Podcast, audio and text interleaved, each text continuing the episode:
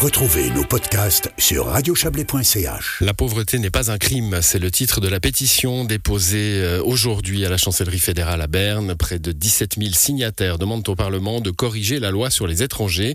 La pétition a été lancée par des représentants de plusieurs partis et associations. Ils veulent mettre la pression sur le Conseil des États qui se penche sur le sujet lundi. Depuis l'entrée en vigueur de la nouvelle loi en 2019, tous les étrangers vivant en Suisse peuvent être sanctionnés s'ils ont recours à l'aide sociale. Ils risquent une révocation de leur permis, voire même une expulsion. Les précisions de Benjamin Roduit, président de l'Artias, l'association romande et tessinoise des institutions d'action sociale. Depuis 2019, il y a environ 300 personnes hein, en Suisse qui ont fait l'objet d'une mesure d'exclusion. C'est pas grand-chose, mais ce qu'il faut voir, ce sont les milliers de personnes qui se disent mais moi je ne vais pas du tout m'approcher du service d'aide sociale de ma commune, même si j'en ai besoin, parce que je veux rester en Suisse. Et bon nombre de personnes restent dans la clandestinité ou alors euh, elles prennent des risques en s'endettant, en ne faisant pas le nécessaire, par exemple du point de vue de leur santé, ayant peur par des dépenses, ben, de se retrouver à l'aide sociale et donc à nouveau d'avoir un problème avec le service des migrations. Est-ce qu'on sait s'il y a beaucoup de personnes en Suisse qui renoncent à demander l'aide sociale?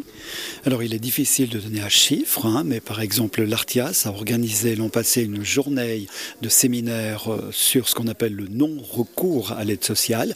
Et là, alors on a pu observer, selon les différents services communaux, cantonaux, les œuvres caritatives aussi, eh bien qu'on euh, pourrait très bien approcher 10 euh, 000 personnes ou plus en Suisse. Oui, ça paraît énorme, mais pensez à une image. Hein, du Covid, lorsqu'il y avait des listes d'attente de personnes qui allaient recevoir de la nourriture. Tout le monde a découvert que ces gens existaient. Et puis, une fois la normalité revenue, bah, elles ont disparu à nouveau dans le décor. Donc ça, c'est peut-être un bon indicatif. Et avec quelles conséquences finalement sur ces personnes qui n'osent pas demander l'aide sociale Comment elles vivent? Qu'est-ce qui se passe pour elles?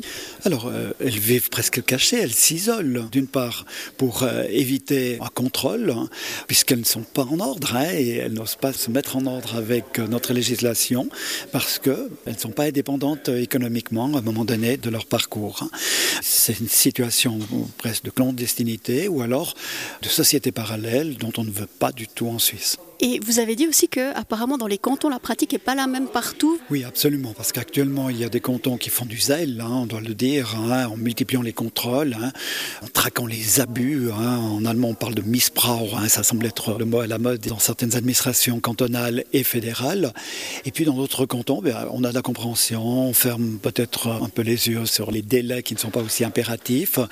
Et donc on peut vivre avec ces différences, mais mettez-vous dans la peau de ces personnes étrangères qui ne restent pas toujours fixes dans l'endroit où elles se sont installées.